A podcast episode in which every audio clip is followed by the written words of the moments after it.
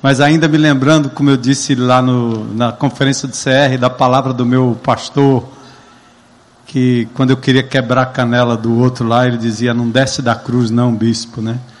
Então eu sei que eu estou limpo só por hoje desse sentimento, né, de querer retribuir o mal, tanto que me fazem ou que fazem a qualquer outra pessoa, porque eu não sou Deus, eu não tenho controle. E ele tem me dito todo o tempo: a mim pertence a vingança, eu retribuirei, diz o Senhor. Né? Então, louvado seja Deus por isso. Eh, nós estamos numa semana é, crucial e muitos me perguntam, né, qual é o candidato, qual é o não sei o que. Eu não tenho candidato, eu sei é, o, que, o que está acontecendo hoje no poder público em várias arenas, em várias áreas, em vários setores. E há pouco tempo atrás eu postei, eu acho que até falei aqui publicamente, né, que eu estive com a minha amada esposa que fez 60 anos num equipamento do governo estadual, né, o VaptVupt, né? Então eu louvei a Deus é, pelo nosso governador, por quem eu oro, né? Oro pelo prefeito, oro pelo governador, oro pelo presidente, oro pelos ex-presidentes, vou orando por todos eles indiscriminadamente, né? E alguém me perguntou por que, que eu não falo dessas coisas, porque eu não me pronuncio. É porque eu gostaria de ter a isenção de João Batista, né? Ser simplesmente voz que clama no deserto, com o direito de honrar a quem faz o que é certo e o direito de denunciar como profeta de Deus, se assim eu pudesse dizer, aquilo que existe de errado, né? Então, nós aqui na comunidade do Ancuri continuamos sofrendo por promessas não cumpridas, por coisas que absurdamente não têm sido feitas e nós estamos muito tristes né, com o poder público nesse momento da história. Eu quero só relembrar que nós temos uma escola pública nesta comunidade, uma escola da prefeitura, que há mais de três anos, todas as salas prontas, completas, com alunos, nós já estivemos lá várias vezes como igreja, ajudando, é, a limpar, a pintar, o que for necessário. E a escola funciona até muito bem. Mas tem uma quadra que nunca foi terminada. Aquelas crianças não têm uma quadra. E é para mim uma vergonha muito grande. Eu não sei quem foi que comeu esse dinheiro da quadra, mas eles não terminaram e não terminam. Então essa promessa foi feita publicamente, não só da quadra, mas de outras coisas dessa comunidade que nunca foi ou promessas nunca cumpridas. Então, entra governo, sai governo, nós vamos continuar denunciando essas coisas e vamos continuar também falando bem e honrando toda vez que qualquer governante, seja qual for o partido, é, esteja apto e pronto para fazer aquilo que a comunidade quer. Toda vez que eu me aproximo de alguém em instância governamental, a primeira pergunta que fazem é: Pastor, o que é que o senhor quer? O que é que o senhor está precisando? E eu digo: nada. Nossa comunidade tem trator para ajudar, mão de obra para limpar. Uh, essa postagem que eu fiz, alguém lá em Orlando, nos Estados Unidos, se levantou e mandou um recado querendo fazer um depósito na nossa conta para poder ajudar na limpeza da rua. Então, essa é uma comunidade que tem limpado presídio, tem pintado locais públicos, tem uma creche que essa semana que passou agora acabou o alimento da creche das crianças e nós tivemos que completar, é uma obrigação da prefeitura. E quando de novo eu, eu, eu toco nessas coisas, todo mundo corre, vai lá, vai lá, porque o pastor está falando de novo. Não precisava ser assim. Né? As coisas não precisam andar mediante cobrança.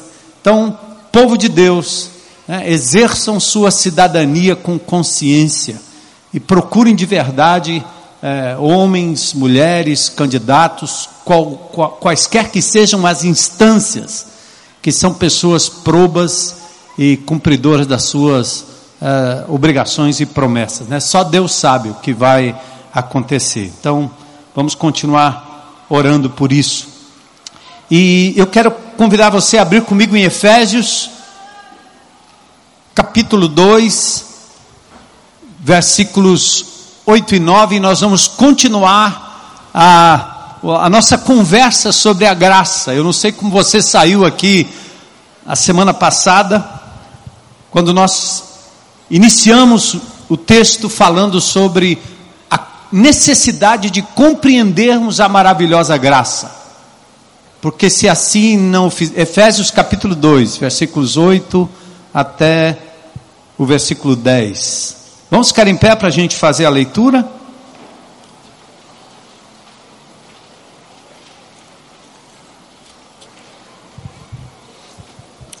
Na semana passada nós lemos a parábola do filho pródigo e compreendemos naquela parábola que há dois tipos de desobediência.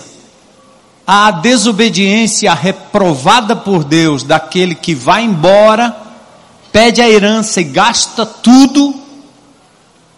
E há também a reprovação divina para aquele que de forma alegada, que de forma pretensiosa, se acha cumpridor dos deveres e a sua autojustiça inveja aquilo que o pai faz para o filho que retorna arrependido. Aquele coração duro, como o coração de um religioso, como o coração daquele que se acha acima da média, que não peca, que erra, que faz o que é certo e que por isso quer obrigar Deus a fazer o bem e a fazer o melhor para si mesmo, não entendendo que é pela graça.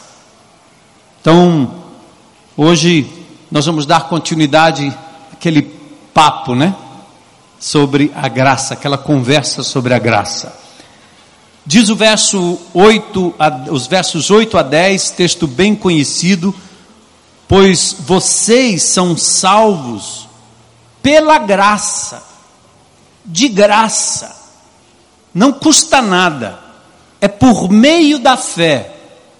Isto não vem de vocês, é dom de Deus, é presente de Deus, é dádiva de Deus, não vem de obras, não por obras para que ninguém se glorie de ter feito algo, alguma obra para Deus. Olha a clareza do texto.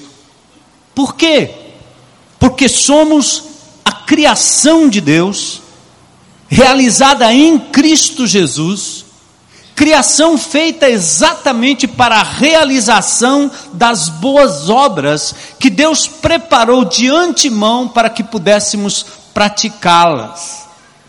Boas obras é o normal, é a nossa obrigação, fazer o bem, fazer o que é certo. Jamais como demanda pessoal para que Deus possa de alguma forma nos dever alguma coisa. De modo que quando algo acontece de errado, quando algo não dá certo em nossa vida, a gente alega que Deus deveria considerar o quão bom nós temos sido, como filhos, como crentes, como religiosos, como evangélicos, enfim. É pela graça, é dom de Deus. Foi dado sem qualquer mérito da nossa parte. E é nisso que nós queremos descansar. Vamos orar. Senhor, glorificado seja o teu nome por tudo que já fizemos aqui hoje à noite. E nada além do reconhecimento da tua presença aqui neste lugar. Adoramos o teu nome, cantando hino de louvor ao teu nome. Adoramos o teu nome com testemunhos da tua graça, da missão, da atuação da tua igreja na comunidade.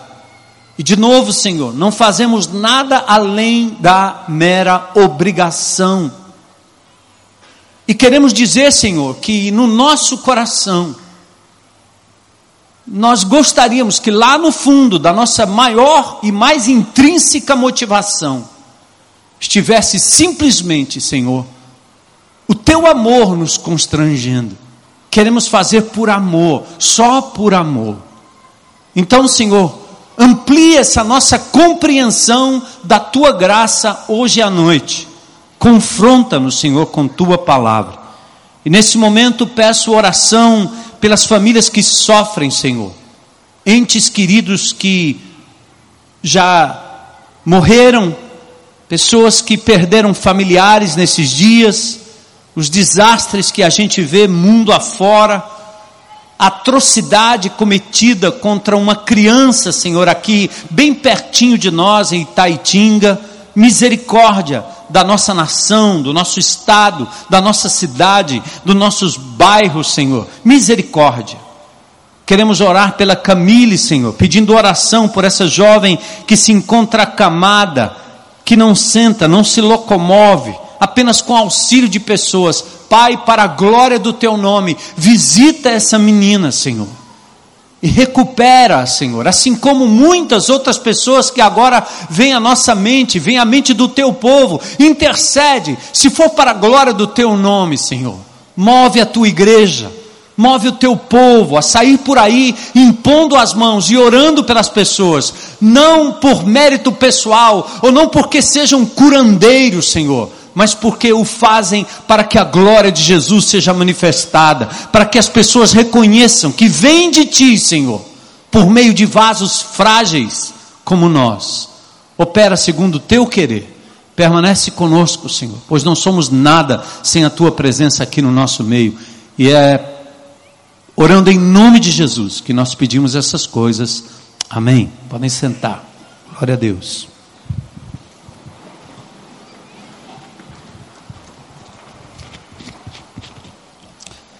Eu vou tentar recapitular um pouco e, e caminhar até onde for possível, né?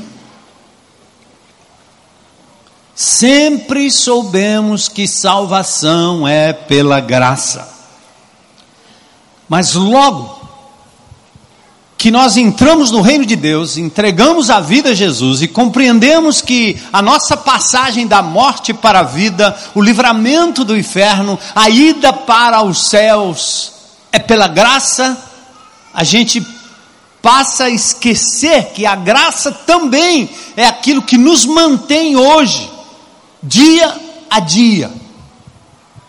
Porque o sistema religioso, as atividades que fazemos, sempre nos leva a uma espécie de fazer para comprar de Deus o favor, a bênção, a resposta de oração, e não demora muito, estamos vivendo por autojustificação. Orei tanto, levei meus filhos para a igreja, fiz culto doméstico, Participei de vigílias, consagrei o meu filho, batizei, ensinei a palavra de Deus, fui exemplo todo esse tempo. Como esse menino pode se afastar dessa forma? E você começa a jogar o comportamento do seu filho contra o seu próprio comportamento, achando que Deus tem obrigação de dar o resultado esperado, porque você fez por onde, fez correto, fez certo. Esse tipo de demanda é absurda, porque ela é baseada na autojustiça, nos meus méritos. E eu obrigo Deus a fazer aquilo que eu quero que Ele faça, que eu espero que Ele faça. E quando não acontece, nós, crentes em Cristo Jesus, não sabemos nem como lidar. Alguns vão dizer: onde você pecou? Qual foi o seu erro? O que é que você fez? Precisa orar mais, precisa ler mais, precisa se entregar mais. E aí começa uma pressão tremenda, como se você tivesse controle sobre a vida de quem quer que seja, muito menos sobre a vida dos seus filhos. Sim, eu eu fui salvo pelas obras, mas eu não posso depender do que eu faço ou deixo de fazer para ser feliz, aceito ou realizado. Temos que lembrar que o que eu faço para Deus hoje não tem peso na balança do juízo final. Deus nunca vai colocar minhas boas ações ou o serviço que eu presto a Ele na balança para compensar meus erros, desobediências, pecados e assim aliviar a consequente condenação. Essa é a postura do filho próximo, que alega o que faz não há absolutamente nada que você possa fazer para aumentar, incrementar ou diminuir o amor de Deus por você, meu irmão. descansa. Para de lutar. Para de brigar. Passe a depender da provisão divina, não só para a sua salvação, mas também para a sua santificação, para a sua caminhada. Faça como o apóstolo Paulo, é o amor de Jesus que me constrange a fazer o que é certo, nada mais. Eu não faço por você, eu não faço por vocês, eu não faço para quem quer que seja, senão para o meu Senhor para que a glória seja dele sempre, qualquer que seja o resultado. E assim nós seremos libertos desse jugo e dessa idolatria do meu fazer. Porque a sociedade nos pressiona isso, né? Você tem valor quando faz algo. Você tem valor quando tem título. Muitas vezes o seu nome está ligado à sua profissão, aquilo que você faz ou deixa de fazer. Logo cedo, na infância, você começa a receber sinais de que se você for um bom aluno, se você for o primeiro em tudo, se você for um grande atleta, se você for a menina modelo da mamãe, se você for linda, bonita, vistosa, você vira um bibelô da família. Se não for, você passa a ser uma criança de segunda categoria, menosprezada, desprezada, e seu pai, sua mãe, seus amigos vão passar a vida inteira te empurrando para compensar essa deficiência. E eu disse para vocês na semana passada, que talvez o que mais se aproxima do amor isento de Deus por você, por mim, por nós, é quando uma mãe descobre que aquele filho nasce com uma deficiência física, às vezes uma deficiência mental, às vezes uma incapacidade que vai deixar aquela criança para o resto da vida numa cadeira de rodas, mas a mãe não deixa de amar mesmo assim. Eu até diria que no caso humano, a limitação do filho faz com que a mãe ame ainda mais, cuide ainda mais, preze ainda mais. Mesmo recebendo da sociedade, das pessoas ao redor, todo tipo de pressão em relação àquela criança que não tem tanta habilidade. Mas parece que até é um senso comum quando a gente passa das Olimpíadas para a Paralimpíadas, ou Paraolimpíadas, como alguns dizem. E você vê aquelas pessoas deficientes, com uh, quase nada dos seus membros superiores e inferiores nadando. E depois um largo sorriso e as pessoas aplaudindo. Nós começamos a aprender que as pessoas não valem por aquilo que fazem ou deixam de fazer, mas o valor dela está no fato de serem criaturas de Deus, filhos de Deus, filhas de Deus, amadas de Deus, amadas por Deus. Essa é a base da compreensão da graça. A graça me ensina que Jesus consumou a obra, Ele fez tudo, Ele conquistou tudo para que eu pudesse ser aceito diante do Pai. Então não há nada que eu possa fazer ou deixar de fazer para aumentar ou diminuir o amor de Deus por mim. Ele me ama em Cristo, Ele me aceita em Cristo, Ele me receberá pelo que Cristo fez. Esta é a Sua maravilhosa graça por mim. Eu quero que você perceba talvez um, um, um, uma parte danosa, porque a nossa tendência é, é, é, é a gente aprende isso e, e é despertado para isso, mas não demora muito, a gente volta para o velho molde, para a velha forma de ser. Então, atentem, há três tipos de filhos ou filhas que nós vamos nos tornando quando nos esquecemos da graça de Deus. E hoje eu queria enfatizar isso rapidinho. Veja se você se enquadra em qualquer um desses modelinhos.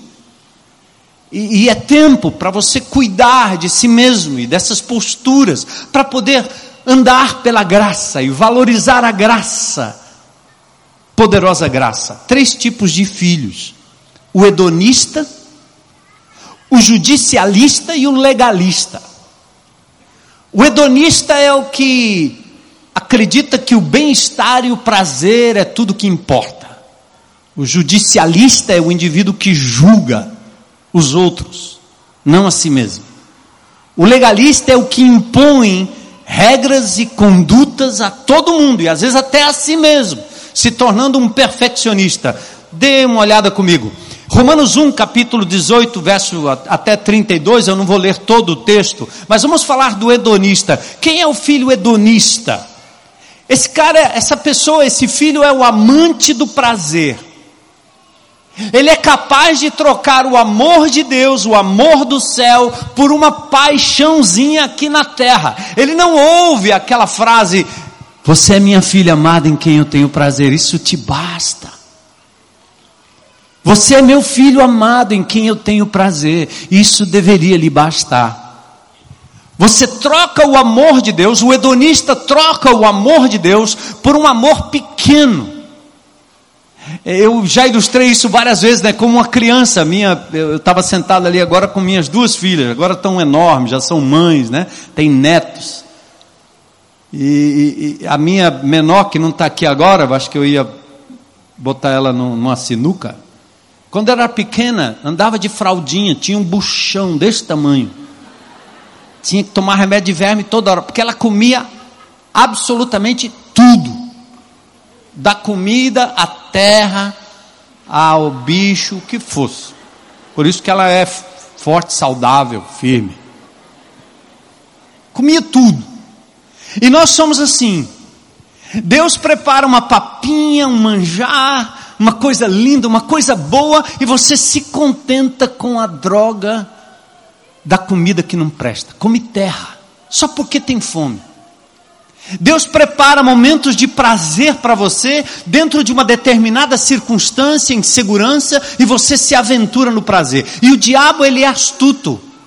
Ele te pega pela boca. Ele coloca no anzol aquilo que você mais gosta. Ele te pega como ele pega o peixe. Se é sexo, ele manda você no anzol dele o mais perfeito caso sensual, sexual, para você ser atraído. Porque enquanto Deus está dizendo, é aqui, é com a mulher da tua mocidade, com o teu amor, a quem você devotou lealdade, é com esta, é nesse ambiente, que eu quero que você curta. Mas o diabo oferece instâncias e circunstâncias. E essa coisa ficou tão louca, tão doida, que os abusos que nós estamos vendo e ouvindo por aí, essa, essa taradice louca que existe na nossa sociedade, não é culpa de A, nem de B, nem de C, é culpa do ser humano que se afastou do ideal de Deus. Come migalhas quando Deus tem um banquete. O hedonista é assim. Ao invés de apreciar o lar eterno, ele vive se matando para construir uma casinha duradoura aqui na terra. Ele esquece a graça de Deus. Ele toca a vida como se não houvesse Pai eterno. E o pior, ele ignora o sacrifício de Jesus como se o preço pago não tivesse sido suficiente. O hedonista, ele decide viver o presente o aqui e o agora, sem consequências, sem restrições, tudo em nome do prazer, da paixão, do direito de ser feliz no momento. Por isso, Paulo diz em Romanos 1, 22 a 25: eles dizendo-se sábios, tornaram-se loucos, trocaram a glória do Deus imortal por imagens feitas segundo a semelhança de homem mortal. Por isso Deus os entrega à impureza sexual. Esse texto é mortal, porque é assim, ó. Deus oferece o banquete, você insiste em viver rasteiro, aqueles amores pequenos, aquela pornografia nojenta que distorce a, a, a beleza da sensualidade do homem e mulher, do relacionamento íntimo, da transa, do coito que Deus preparou de forma linda, perfeita, maravilhosa, mas você insiste em comer a migalha nojenta da distorção e da pornografia, porque está aí à disposição, está no computador, está no site, está em todo lugar, e você polui tudo. Aí a palavra de Deus diz assim: chega um ponto que Deus, não querendo intervir, de forma a, a violentar a sua capacidade de tomar decisão, a Bíblia diz, para mim, um dos textos mais tristes da palavra de Deus é quando Deus diz: Eu os entrego às suas paixões infames. É como se Deus dissesse assim: É isso que você quer, meu filho, é isso que você quer, minha filha, pois vá. Mais ou menos aquilo que o pai fez, o pai do filho pródigo, que estando ainda em vida, recebe do seu filho um pedido de herança, era a mesma coisa de dizer: Eu quero que você morra, eu quero teu dinheiro, me dá teu dinheiro, porque herança é só quando o pai morre, mas quando ele pede em vida, ele está dizendo: Eu quero que você morra, para mim você não existe, eu quero o que é teu, dá o meu dinheiro. E o pai faz o quê? Ele não diz, não, meu filho, não, não, não faça isso, não, meu filho. Não, não, não. Ele diz assim: toma, leva. O texto não diz de nenhuma resistência do pai. Às vezes Deus faz isso comigo e com você. Você quer trilhar um caminho, você insiste tanto, você pede tanto. Você usa o nome de Deus, você chama profeta para profetizar o que você está afim de ouvir. Há vários no Velho Testamento que faziam isso. Os profetas que diziam que o rei não queria ouvir eram espancados, jogados numa vala, eram expostos à vergonha, porque o povo se acostumou a contratar profetas que profetizavam aquilo que o povo queria ouvir. Prosperidade, tudo vai dar certo. Decreta, pisa na serpente, vai por cima. Você precisa ser feliz, meu filho. Todo mundo tem o direito de ser feliz, não é não? Ei Jesus, para que cruz? Não vai não, que besteira! Você tem o direito de ser feliz. Aliás, o único que tinha o direito de ser feliz de verdade era Jesus, porque ele não merecia o que ele mesmo padeceu no seu próprio corpo. Mas o que é que Jesus fez? Abriu mão do seu direito de ser feliz que ele tinha de verdade para se entregar e sofrer por nós.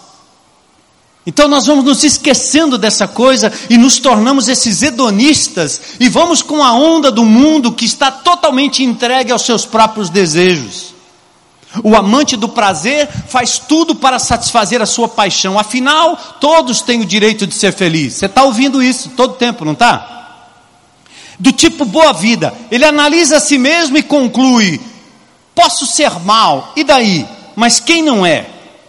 O lema é curtir a vida nenhuma visão concreta do seu pecado, tampouco da graça de Deus. Ele não entende que a prática do erro custou a vida de Jesus, que a graça foi de graça porque alguém pagou o preço. Ele não tem gratidão, não entende a graça.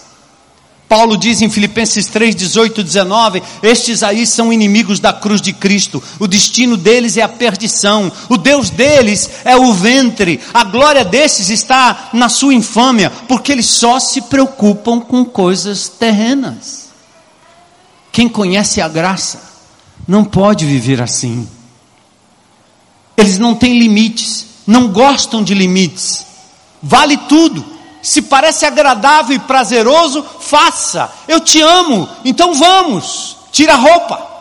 Eu te amo, então vamos. Vamos para essa aventura, porque o que importa é o amor.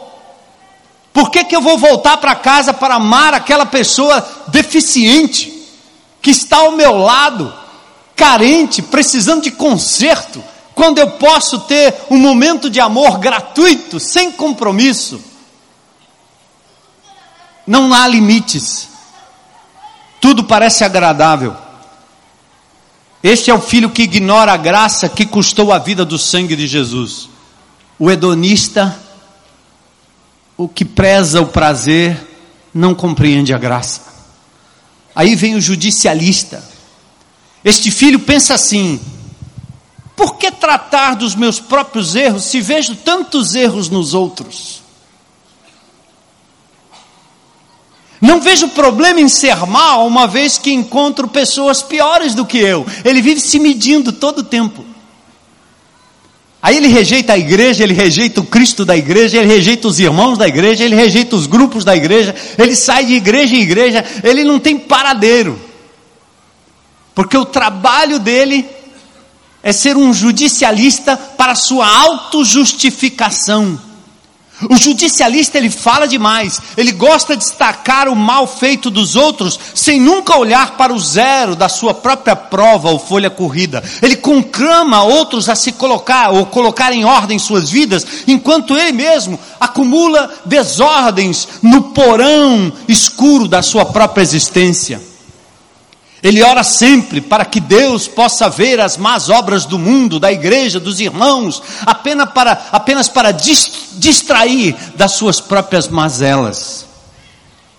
Torna-se o olho de Deus na vida dos outros, enquanto não para e não foca na sua própria vida.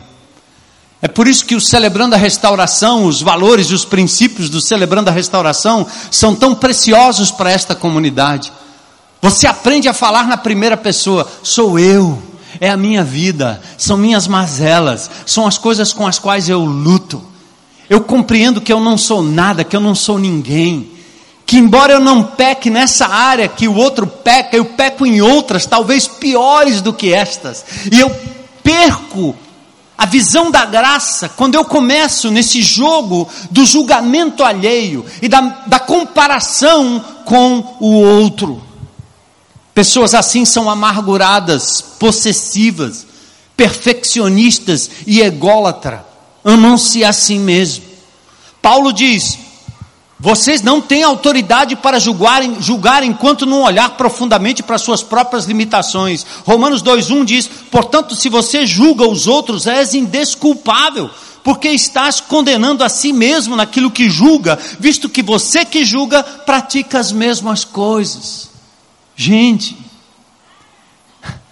se você em alguma área tem vitória e, e, e, tem conseguido vencer algumas das suas adicções, limitações, entenda, é só pela graça de Deus, não é pelo seu esforço próprio, é o Senhor que lhe capacita a dizer não. Por isso, se você tiver consciência de que é pela graça, você terá um coração mais aberto e misericordioso para com o outro perdido, lascado, bandido, preso, doente. Jesus só vivia cercado dessas pessoas. Os religiosos diziam: esse cara só anda com publicano e pecador, percebe? Sabe o que, que esse casal está fazendo aqui? Vocês têm noção? Vocês têm noção do que é sair de um condomínio na aldeota com os amigos crentes da igreja reunidos para tomar um, um, um, cafezinho e depois ler a palavra de Deus e orar e, e, e, cuidar dos problemas e orar uns pelos outros e ficarem por ali anos e meses sem acrescentar ninguém para deixar essa zona de conforto e ir lá para o Jardim das Oliveiras e adentrar uma, uma propriedade onde funciona uma casa de recuperação. E essa comunidade que eles estão dizendo aí não são os prédios nem as mansões ao redor do Jardim das Oliveiras, é uma boca de fumo, é um beco, é, é uma semifavela, é um lugar perigoso, onde um dos traficantes mais perigosos dessa cidade mora ali. Nós já tivemos embates com aquele homem. Outro dia eu contei a história dos cavalos dele que entram lá na propriedade. Vocês me ouviram falar dessa história.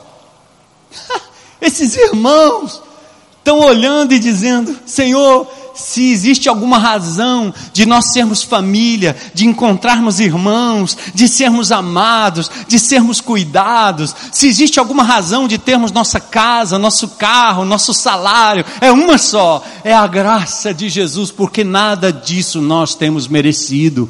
Por isso nós temos que dar de graça a quem precisa, nós temos que buscar e salvar o perdido, porque só a graça de Jesus nos impulsiona para isso.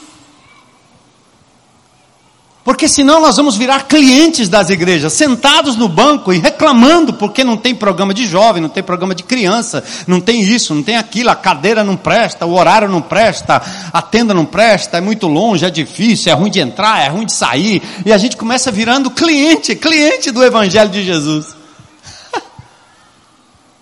que triste. Claro que nós queremos fazer o melhor para a glória de Deus, é claro que nós queremos fazer o melhor, mas nós queremos fazer tudo isso para que Deus seja glorificado, para que pessoas entrem aqui, nunca tendo conhecido Jesus como Senhor e Salvador, e possam dizer: esse lugar aqui tem cheiro, tem, tem cheiro da glória de Deus, do cuidado de Deus, do amor de Deus, tem o abraço de Deus, o beijo de Deus, a mão de Deus, a oração de Deus, que é dada através de vocês. Nós não estamos aqui para sermos servidos, mas para? Nós não estamos aqui para trazer pessoas aqui para dentro, nós estamos aqui para sermos motivados pela graça a irmos atrás, nas valas, nos becos, seja nos grandes condomínios dessa cidade, seja na assembleia, seja onde for, seja nos lugares mais terríveis dessa cidade, buscar e salvar o que se havia perdido. Por quê? Recebemos de graça e vamos repartir também de graça. Aí nós temos, por fim, o legalista. O legalista é o filho respeitado por todos, é aquele impecável, estudioso, sabe tudo, conhece tudo, ele é enérgico, ele enxerga os seus próprios erros e é decisivo em resolver sem ajuda de ninguém. Ele jamais faria partilha, ele trabalha duro, ele é obediente. Ele espera que o Pai derrame as bênçãos dos céus por ele ser um incansável vencedor. O filho legalista, tal qual o filho mais velho de Lucas 15, não tem pecados sujos, devassos, mundanos, pois o seu pecado é ser pretensioso e ele não percebe. Ele destaca a sua obediência achando que o pai o aceita por causa dos seus méritos e esforços. Ele está tentando salvar a si mesmo pelos seus méritos. Ele pensa assim, ó, se eu fizer isso, Deus me aceitará. Se eu obedecer, ganho o seu favor. Se eu der aula na escola bíblica, se eu servir no ministério, se eu liderar um grupo, se for à igreja, se eu der oferta, se eu ler a Bíblia, se eu jejuar, se eu orar bem muito, Deus vai me atender. Esta relação de obediência por motivação errada leva à negação da graça de Deus, gente. Pessoas assim se estressam ao olhar uma lista de tarefas, sentem-se culpadas por não fazerem sempre mais e melhor, pois estão tentando manipular a graça de Deus por meio da sua obediência. Para, para, para, meu irmão, para, minha irmã. Paulo nos ensina que nós não temos como solucionar o problema não há como fazer mais para Deus do que Ele já fez por nós. Nosso bem-estar se torna um ídolo, nós alimentamos pela obediência, baseado na autojustiça, esse bem-estar. E Paulo diz: você não tem como resolver esse problema. Olha comigo, dois textos, Romanos 4,4 e Romanos 3,20. O salário do homem que trabalha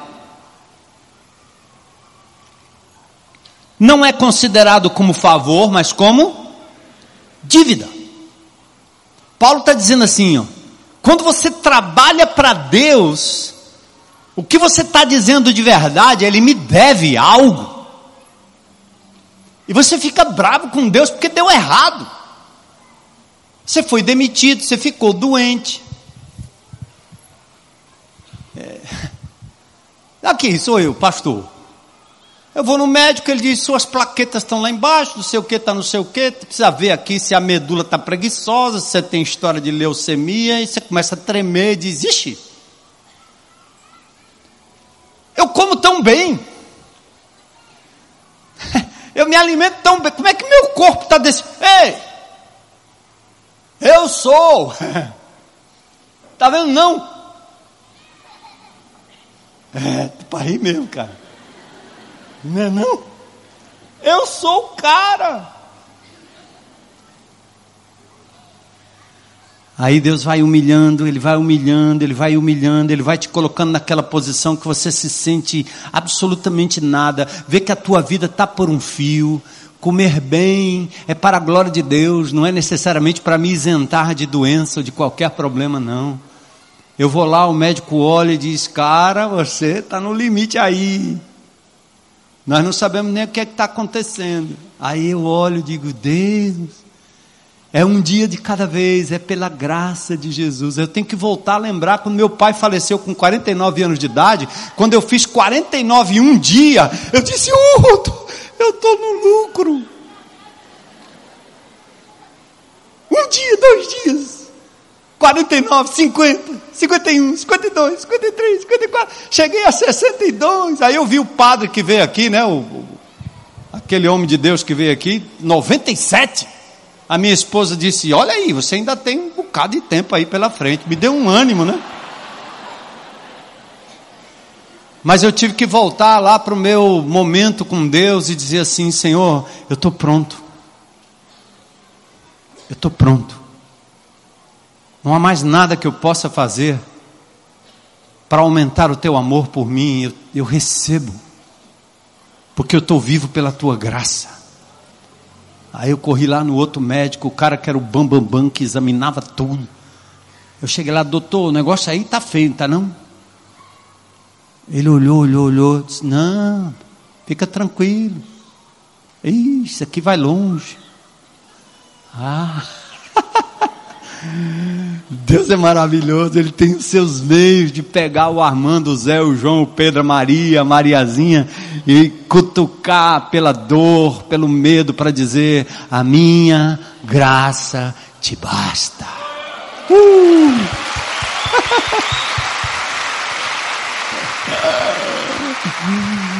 Eu fico pensando no Paulo, né, apóstolo Paulo, já, vocês sabem o texto, está lá em 2 Coríntios capítulo 12, né, o grande apóstolo São Paulo, canonizado, teve um encontro pessoal com Jesus, ele viu Jesus cara a cara, meu, meu, meu amigo, meu chegado, e Paulo encontra com Jesus, a primeira coisa que Jesus faz é botar ele cego, no chão, sem achar a direção, aquele bicho arrogante, virou um pobre coitado, absurdamente dependente. Foi a primeira coisa que Jesus fez com o apóstolo Paulo. Alguém quer se converter hoje à noite como o apóstolo Paulo?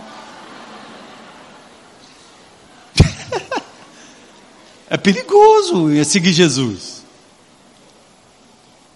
Aí Deus pega alguém para conduzir o apóstolo Paulo, o bicho vai, né, como aquele ceguinho correndo com um cara do lado, leva para casa dos irmãos, depois leva para a congregação, e lá na frente, Paulo desenvolvendo seu ministério, tem que viajar para cima e para baixo, sendo grande apóstolo, ele não enxerga direito, e para escrever é o outro que escreve, quando ele tenta escrever, as letras são grandes demais, e chega uma hora que ele diz: Senhor, tira esse negócio, me ajuda aí, cura aí, Senhor.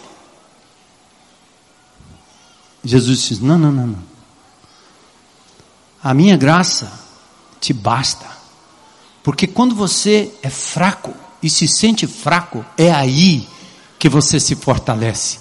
Porque você vai depender da minha força, do meu poder, da minha provisão.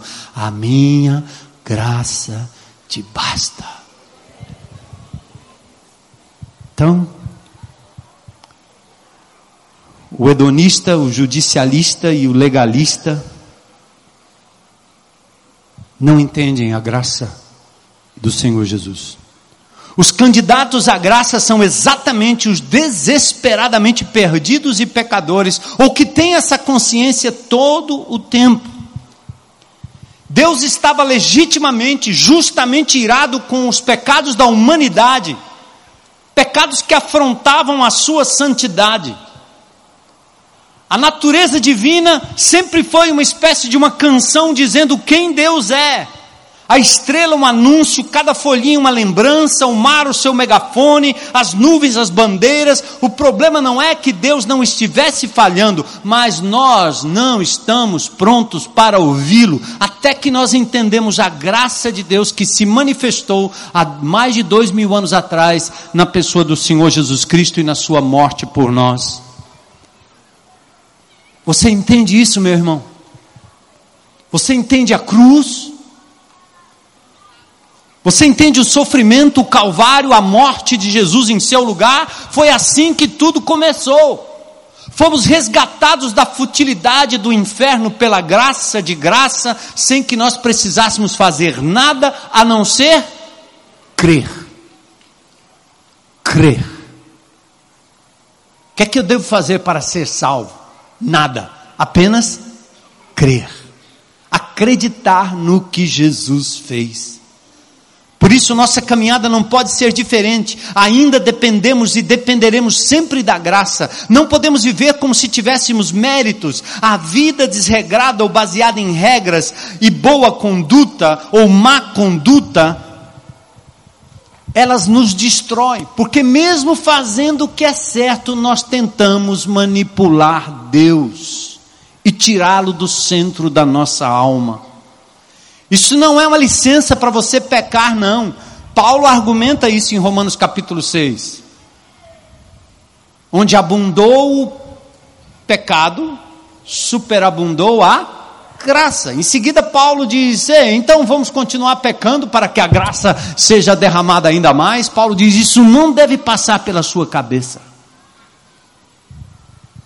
Porque a graça de Jesus nos colocou num patamar que agora nós podemos entregar a nossa vida, a nossa alma para Ele, depender dEle para fazer aquilo que é certo, por amor, por gratidão.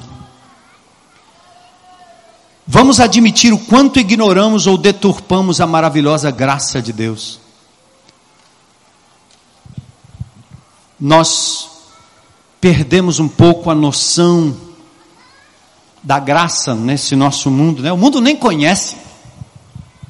Aliás, Dostoiévski disse: se Deus está morto, então tudo se justifica nessa terra. Por isso que nós estamos vivendo essa Babilônia doida. O, o povo aí fora, o mundo aí fora, ele não reconhece a graça, porque não há um ser supremo por trás de tudo tampouco dentro de tudo, então não há problema mentir, roubar, adulterar, corromper, prometer e não cumprir, trair, abusar, matar. Qual o problema?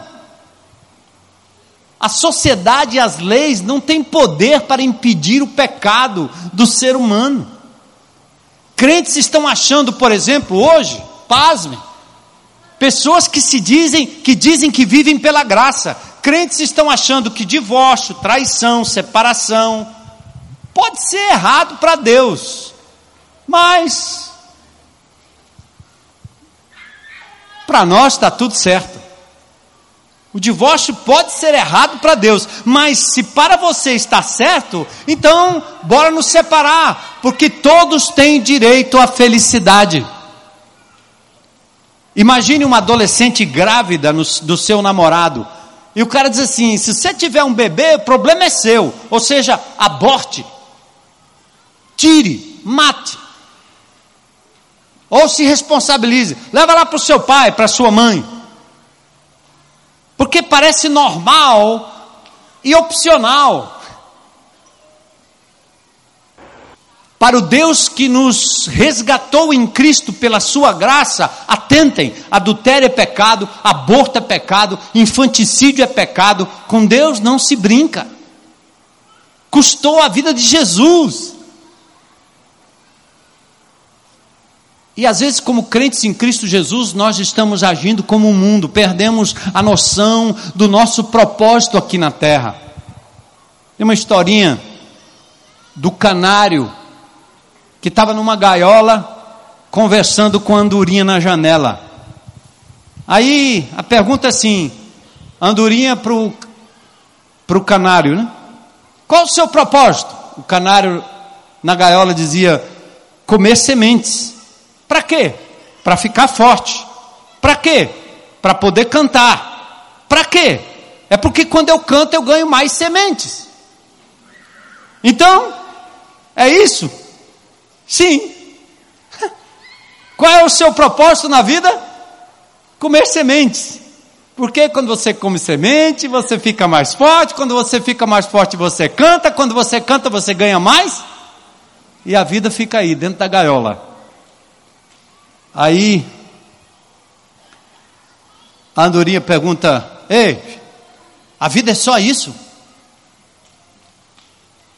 Aí o canário não sabe responder, ele só acha que a vida é isso: comer, beber, dormir, trabalhar, ganhar dinheiro, gastar, ganhar dinheiro, gastar, pagar imposto, comer, dormir, gastar, fazer filho, criar filho, ir para a escola, voltar, motorista, o trânsito, todo dia. Todo dia ela faz tudo sempre igual, todo dia. Comer sementes. para ficar forte, para cantar. Se eu cantar, eu ganho sementes. Como semente, para ficar forte, para cantar. E a vida vira isso aí. É assim que está o mundo. E Andorinha diz para o canário: siga-me, eu vou te mostrar. Mas você tem que deixar essa gaiola para trás. Alguns buscam significado na carreira. Você é dentista. Vou fazer em vez de ser alguém. Força os filhos a fazerem coisas, a serem taxados por aquilo que realizam, pelos seus estudos, pelos seus títulos. Quero que meu filho seja, minha filha seja modelo. Quero que meu filho seja engenheiro. Quero que meu filho seja isso ou seja aquilo. Esquece da essência do indivíduo. Ele vira um canário preso na gaiola. Porque você está preso. Esquece o propósito maior de Deus para a sua vida, que é muito mais amplo do que isso.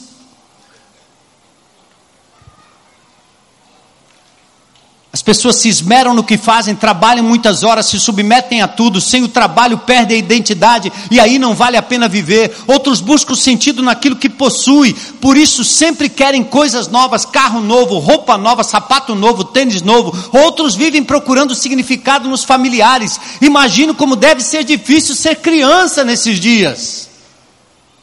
Quando hoje se tem uma verdadeira idolatria à criança acabamos sendo a razão de viver de alguém. As crianças passam a ser a razão de viver de mães, de pais que não encontram outra razão na vida, não preparam a criança para o mundo, para a vida, tampouco para Deus, porque preparam para si mesmos. Sabe o que, é que Deus diz de você? Você é criação divina. Criação feita em Cristo Jesus para fazer as coisas certas, as boas obras que Deus preparou de antemão para que você pudesse andar nelas. Esse mundo não é um acidente ou um incidente, você é uma obra de arte que tem a assinatura de Deus.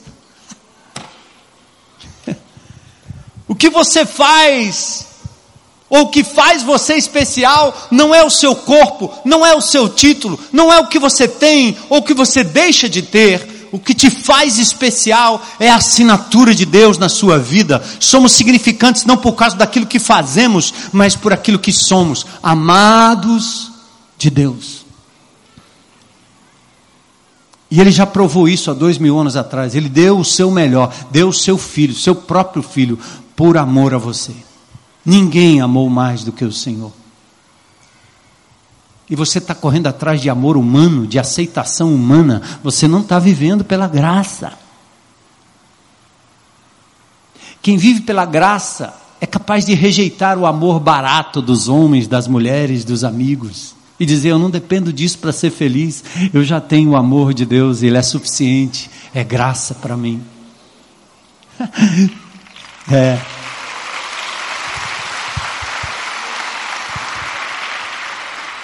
Você diz que eu não consigo fazer isso, eu não consigo fazer aquilo, que eu sou isso, que eu sou aquilo, eu não dependo de você.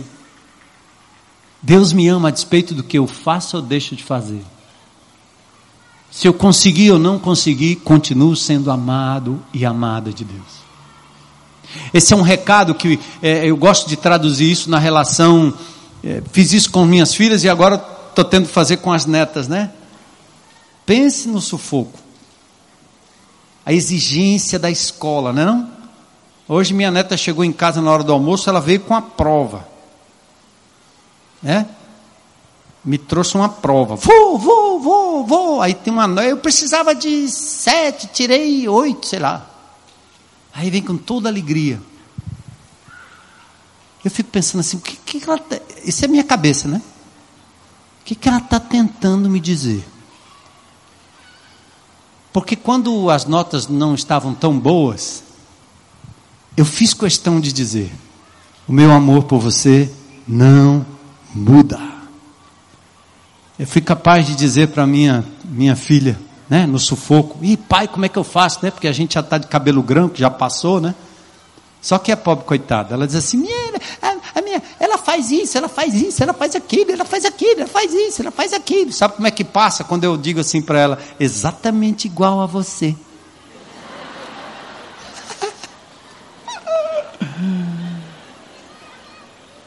Igualzinho. Experimentando do mesmo veneno, né, não? Pense, enquanto uma não estudava nada e passava em tudo, essa aqui recuperação, recuperação, recuperação e as férias, a família, recuperação, recuperação. Mas eu tinha a obrigação de dizer para ela: eu não posso diminuir o meu amor, minha admiração, meu carinho por você, por causa das suas notas. Era época de vestibular, eu dizia para ela, pai, vestibular, eu vou ter que ficar presa, eu não posso mais dançar, é a vida cruel. Enquanto os pais estavam dizendo, pastor, tem que botar recluso dentro de casa, estudando, fazendo todos os cursinhos do planeta. Ah, eu chamei e disse: Você não vai parar de servir ao Senhor. Você não vai parar de dançar, nem pular, nem sair comigo brincando por aí. Não, não. Você vai fazer vestibular 30 vezes. 30, 30 anos, 30. Deus foi tão maravilhoso, né? Quando ela passou na faculdade lá particular, porque eu disse, pastor, não tem dinheiro para pagar negócio de faculdade particular, tem que passar na pública. Trigésimo terceiro dos classificáveis. Aí eu fui lá, ai, ai, ai, ai, ai mesmo. Trigésimo terceiro, pense na fila. Aí começaram a chamar, número um, faltou, número dois, faltou, número três, faltou, tri, trinta e pouca, era trigésimo terceiro, e acho que só tinha 14 ou 12 vagas. E o pai lá. Deus, eu amo essa menina, mas eu vou dar nela.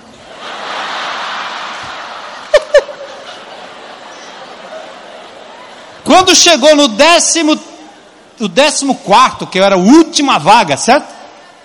Estava no vigésimo quinto, por aí. Só faltava um. E estava no vigésimo quinto, ela era a trigésima terceira. Aí começou a chamar, faltou, faltou, faltou, faltou, faltou, faltou, faltou. Quando chamou o trigésimo terceiro, que foi o nome dela, eu dei um cocoroto na cabeça dela, o galo levantou, eu disse, a tua graça, Jesus.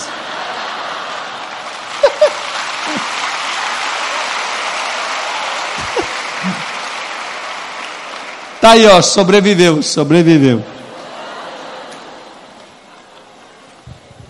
Você entende, meu irmão?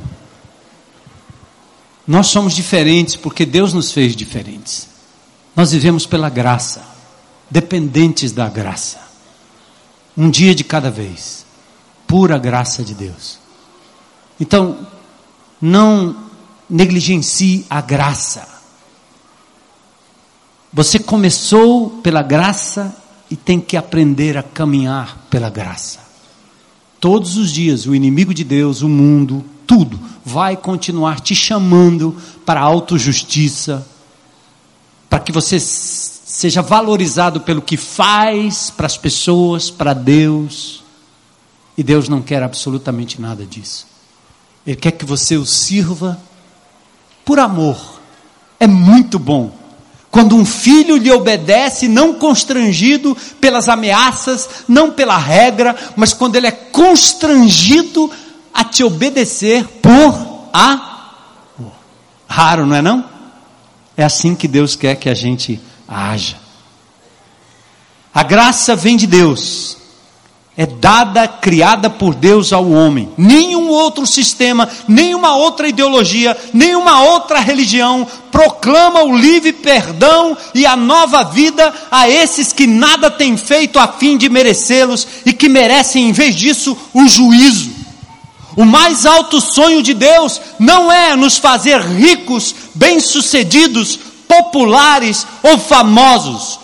O sonho de Deus é nos fazer justos diante dele, e ele o fez em Cristo Jesus.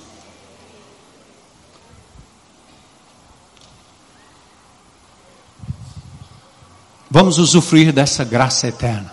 Quero convidar o pessoal do louvor a subir aqui. E a gente para aqui.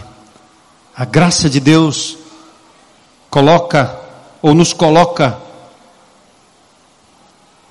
com os pecados passados perdoados, futuros também já perdoados, presentes também perdoados. Por isso nós temos paz com Deus e a paz de Deus. Estamos em paz com Deus, pois nossos pecados já foram todos perdoados e pagos. Justificados, pois, mediante a fé, a fé Romanos 5:1, temos paz com Deus por meio do nosso Senhor Jesus Cristo. Agora temos acesso ao Pai. Podemos confessar os pecados cometidos agora diante dele. E o Senhor olha para o seu filho e para o seu sacrifício e diz: O que você cometeu hoje pode ser perdoado, porque o meu filho já pagou o preço.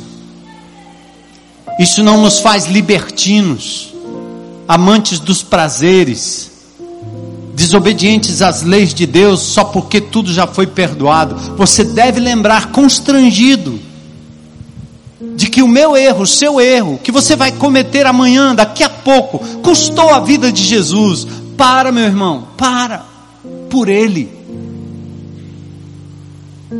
Mas Ele já lhe perdoou. Nosso pecado nos lançou para fora, mas agora fomos chamados definitivamente para dentro. Os que vivem agarrados na graça pensam: diante de tanto amor, não tenho como não ajudar alguém. Diante de tanto perdão, não tenho como não perdoar alguém. Diante de tanta bênção, não tenho como não abençoar a vida de alguém. E no final do dia, mesmo quando não fizermos tudo, mesmo às vezes cambaleando, podemos nos sentar à mesa do Rei com outros pecadores, declarados santos em Cristo, pois fomos adotados de graça e sem merecimento, e vamos compartilhar da glória e da graça de Deus. Você está além de toda e qualquer condenação, nenhuma condenação há para os que estão em Cristo Jesus. Romanos 8:1 você foi liberto da lei, Romanos 7,6. Você agora está perto de Deus, não longe, Efésios 2,13. Você está livre e liberto do poder do maligno. Você é membro do reino de Deus, justificado, perfeito, adotado, com acesso a Deus em todo lugar e a qualquer momento. Não depende da igreja, não depende de pastor, não depende de sacerdote. O Senhor agora permite que você entre na presença dEle por causa de Jesus Cristo, o Filho. Você nunca será abandonado. Tem herança imperecível, partilha da vida de Cristo, partilha dos sofrimentos da, de Cristo, é membro do seu corpo, ramo da videira, pedra do edifício, noiva ataviada, sacerdote. Porque quando você negligencia a graça, nasce a amargura. Mas quando você abraça a graça, você tem um coração perdoador. Quanto mais imergimos na Sua graça, mais graça Ele concede. A graça nos liberta, nos tira da escravidão do pecado e da obediência legalista. A minha graça te basta, porque o meu poder se aperfeiçoa na fraqueza. Aleluia. Deixa eu terminar com uma historinha. Está aqui para não escapar a culpa e a graça. O menino aprendendo a atirar pedra com estilingue, nunca conseguia acertar o alvo, errava sempre. Um dia, atirando, acertou o pato de estimação da sua avó. Vixe, mas a irmãzinha viu tudo. Naquele dia, logo depois do almoço, sua avó pediu para sua irmã ajudá-lo, ajudá-la a lavar a louça. E ele imediatamente disse para a avó: Meu irmão vai lavar. E achegou seu ouvido do seu irmão e disse: Lembra do pato?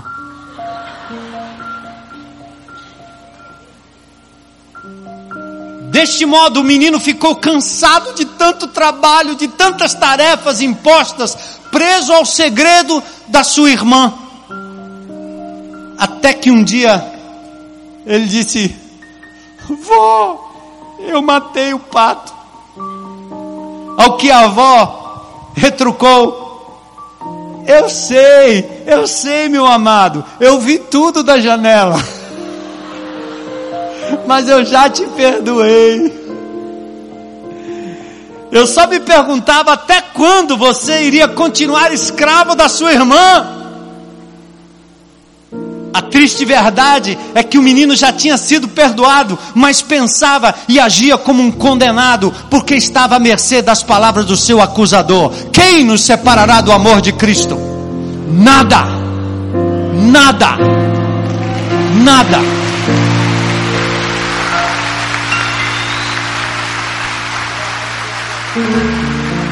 É por isso que eu quero dizer uma coisa aqui.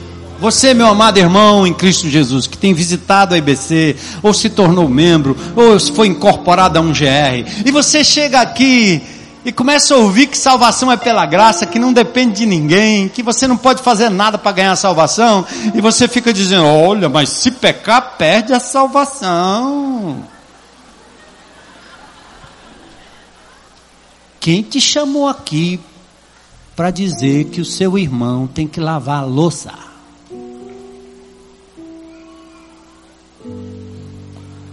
Você não vai fazer isso aqui não, sabe por quê?